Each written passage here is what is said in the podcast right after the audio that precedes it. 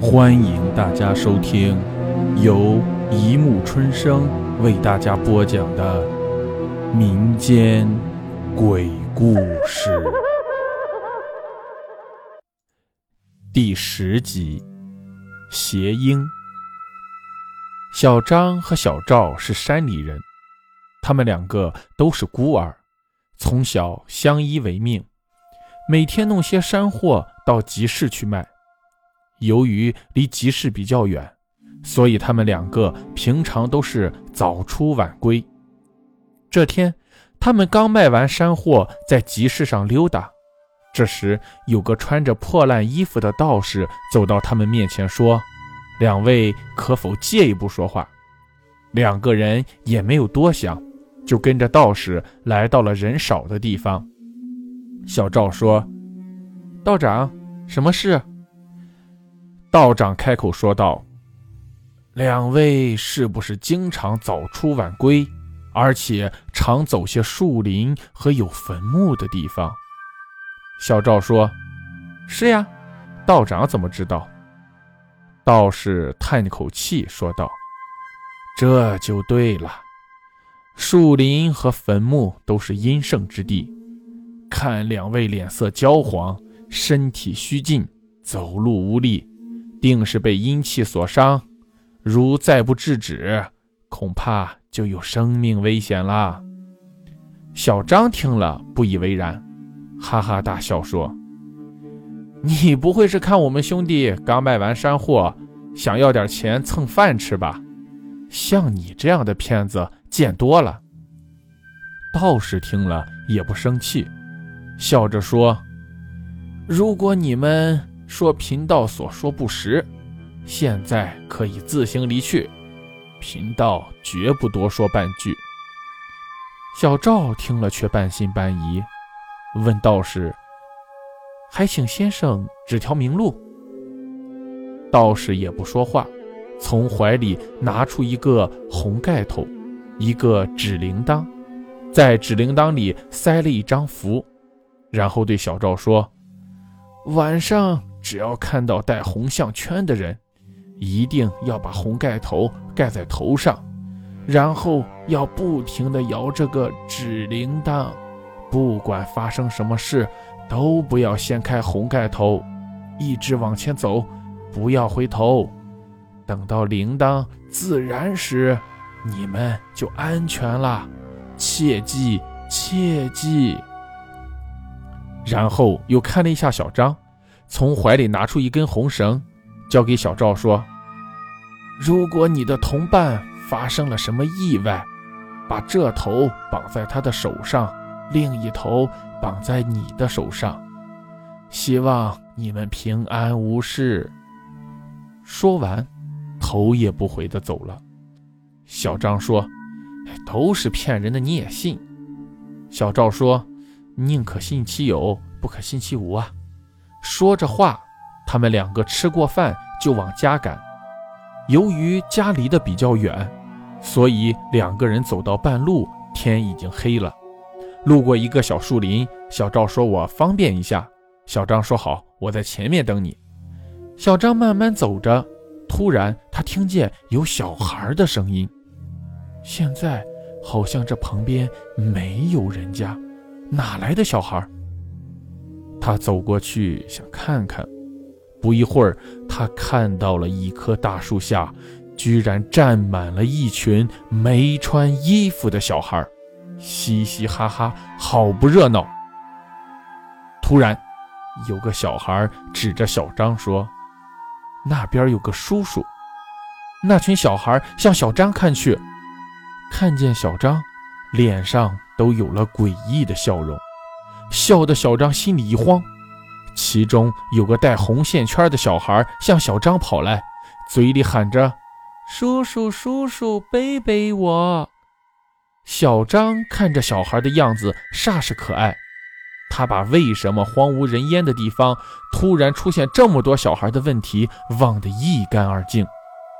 这时，其他的小孩也都跑了过来，用手紧紧抓住小张，生怕他跑了似的。当小张背起那个小孩的时候，总感觉哪里不对，可又说不出来。刚走了两步，小张背后带红线圈的小孩说：“叔叔，叔叔，看看我。”小张不自觉地往后一看，啊！小张吓得大叫起来。只见那小孩脸色煞白，两眼血红，嘴里流着血一样的口水，舌头一下一下地舔着小张的脖子。小张拼命地挣扎，而小张旁边的小孩不知道什么时候变得和自己背上的小孩一模一样。小张崩溃地摇摆着身体。无论如何挣扎，都无济于事。这时，小赵听见小张叫声，迅速跑了过来。他看到眼前这一幕，惊恐地叫了起来。小张背着的小孩看到了小赵，迅速地从小张背上下来，嘴里阴阴地笑着，朝小赵走来。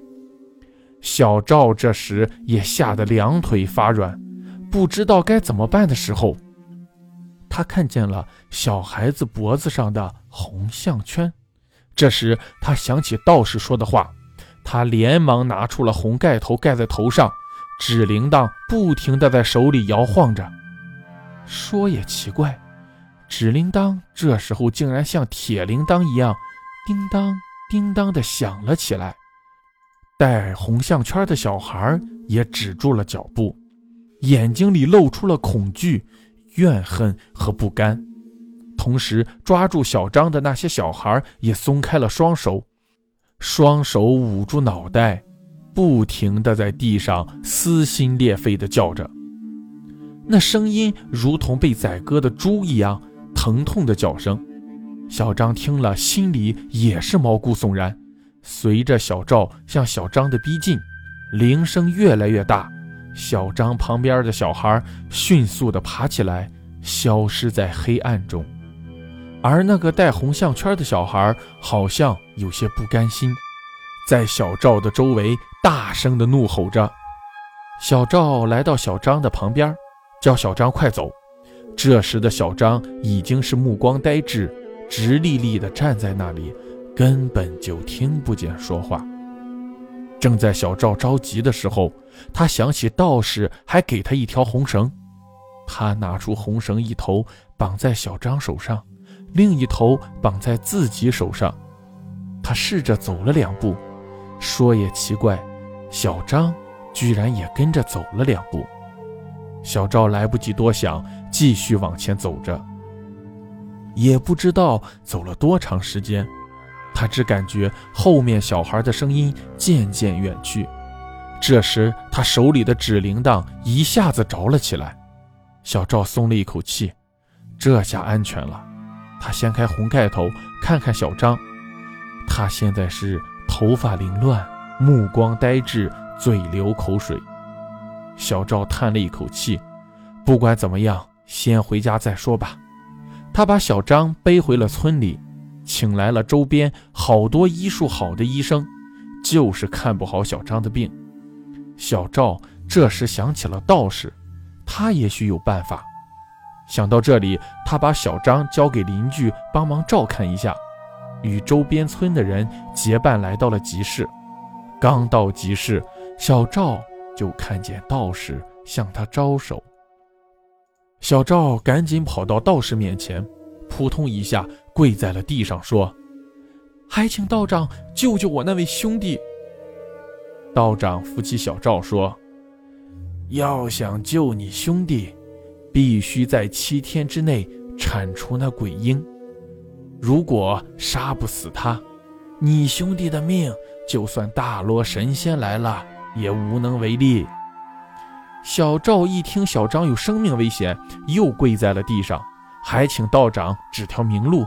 救我兄弟一命，道长说：“你现在要找一只黑狗，两只白色公鸡，在这里等我。”小赵来不及多想，到市场花钱买了一只黑狗和两只公鸡，交给了道士。道士说：“咱们晚上就去会会那鬼婴。”到了晚上，道士交给小赵一根沾满狗血的红绳，说。等到鬼婴爬上你背的时候，你要这根红绳勒住那个鬼婴，千万不要松手。”小赵点了点头。他来到昨天的地方，同样的事情又发生了。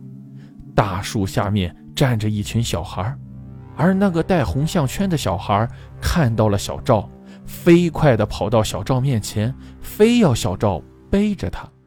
小赵也不说话，背起那个小孩就往前走。